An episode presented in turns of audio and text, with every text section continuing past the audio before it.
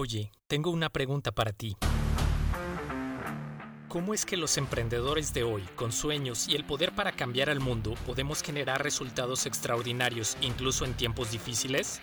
Este podcast existe para darte la respuesta.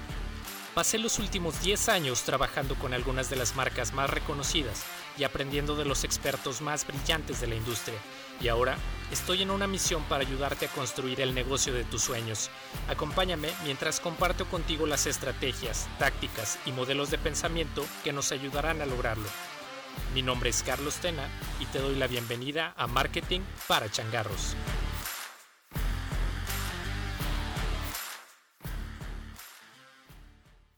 Hola, ¿qué tal? Soy Carlos Tena y te doy la bienvenida de nuevo a Marketing para Changarros. En el episodio de hoy te voy a platicar sobre cómo es que tener un sitio web te puede hacer perder dinero y ventas. Típicamente, en el mundo de hoy, cuando pensamos en poner un negocio o desarrollar un emprendimiento, las cosas en las que pensamos para comunicarlo son 1. Oye, necesito un logo. 2. Necesito abrir perfiles de redes sociales. 3. Necesito un sitio web profesional para comunicar mi marca. ¿Y cómo le hacemos? Pues nos recomiendan al amigo de un amigo que es programador y que hace sitios web y pues con eso tenemos. Y la verdad es que tener presencia digital para tu marca con un sitio web es muy importante, pero es más importante desarrollarlo pensando en el objetivo que el sitio web va a ayudarte a cumplir para tu negocio. Típicamente, el objetivo que se busca son las ventas. Y hoy te voy a decir el por qué los sitios web tradicionales, ya sean informativos o e-commerce o como sea, no son la mejor opción para tu negocio cuando estás en el rango de entre 0 pesos de ingresos y hasta 23 millones de pesos más o menos en ingresos anuales. Para mí, los sitios web tradicionales son como un centro comercial. Déjame explicarte mi analogía. Típicamente, el construir y aclientar un centro comercial implica un esfuerzo muy grande por parte de muchas personas involucradas. Hay que hacer mucha planeación, desde el acomodo, el tipo de tiendas, los pasillos donde van a caminar las personas, el estacionamiento, la ubicación, la vida, etc. Y así puede llevar meses o incluso años hacer un proyecto de centro comercial. Y me vas a decir, pues ¿qué hay de malo con eso? Los centros comerciales venden muchísimo. Y pues sí, pero ¿no te ha pasado que vas a un centro comercial a comprar unos tenis, por ejemplo, y de repente te distraes y entres a una tienda a ver algo, y luego a otra, y luego a otra, y al final le diste la vuelta a todo el centro comercial y saliste del centro sin los tenis que ibas a comprar originalmente.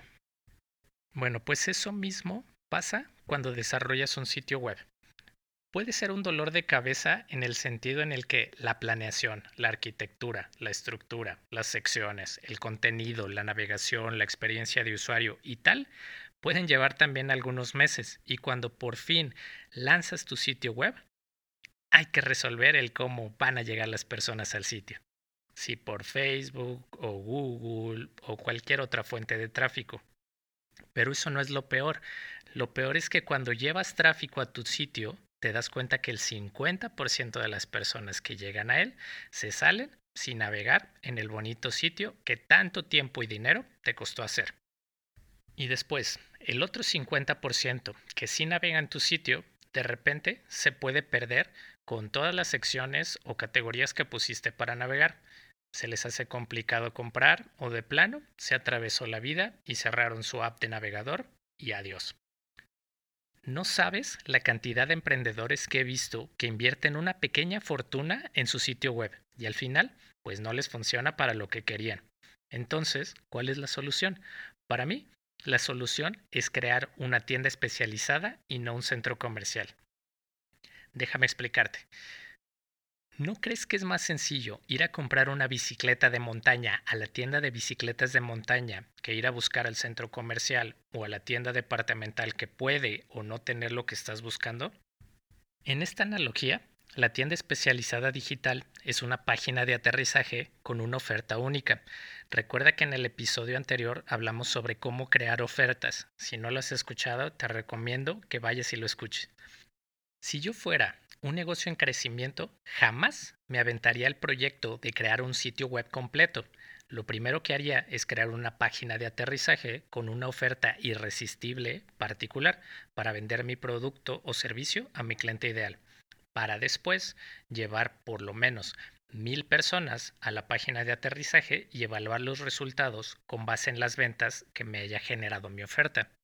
Este es un paso muy importante que te permite hacer ajustes muy rápido y seguir validando el mercado a través de las compras que hagan tus clientes en tu página de aterrizaje.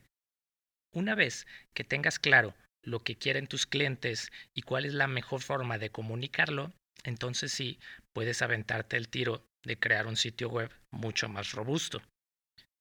Recuerda que mientras más simple hagas tu sistema de marketing integral y comunicación, más simple será que las personas entiendan lo que vendes y cómo lo vendes pero también será mucho más fácil que puedas medir los resultados de tus esfuerzos de marketing sin entrar en complicaciones.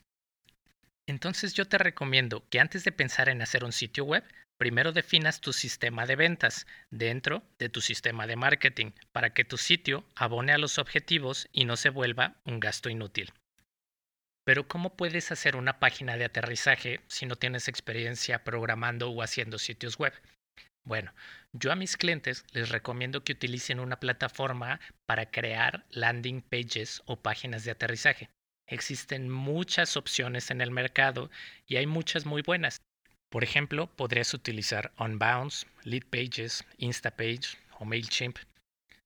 Lo más importante de la plataforma que elijas es que te permita subir una página de aterrizaje muy rápido, que sea también muy fácil de usar, estas opciones que te recomiendo tienen un creador de páginas muy sencillo. Arrastras los elementos, imágenes, texto, carritos de compra o lo que sea. Y con esto puedes comenzar a validar tu mercado. Yo le llamo el que las personas voten por lo que realmente quieren. ¿Y cómo van a votar las personas? Con su tarjeta de crédito o débito cuando te compran algo. Es muy importante que siempre valides el mercado antes de lanzarte a crear una oferta mucho más grande. Bueno, pues espero que te haya gustado el episodio del día de hoy. Nos escuchamos mañana. Hasta luego.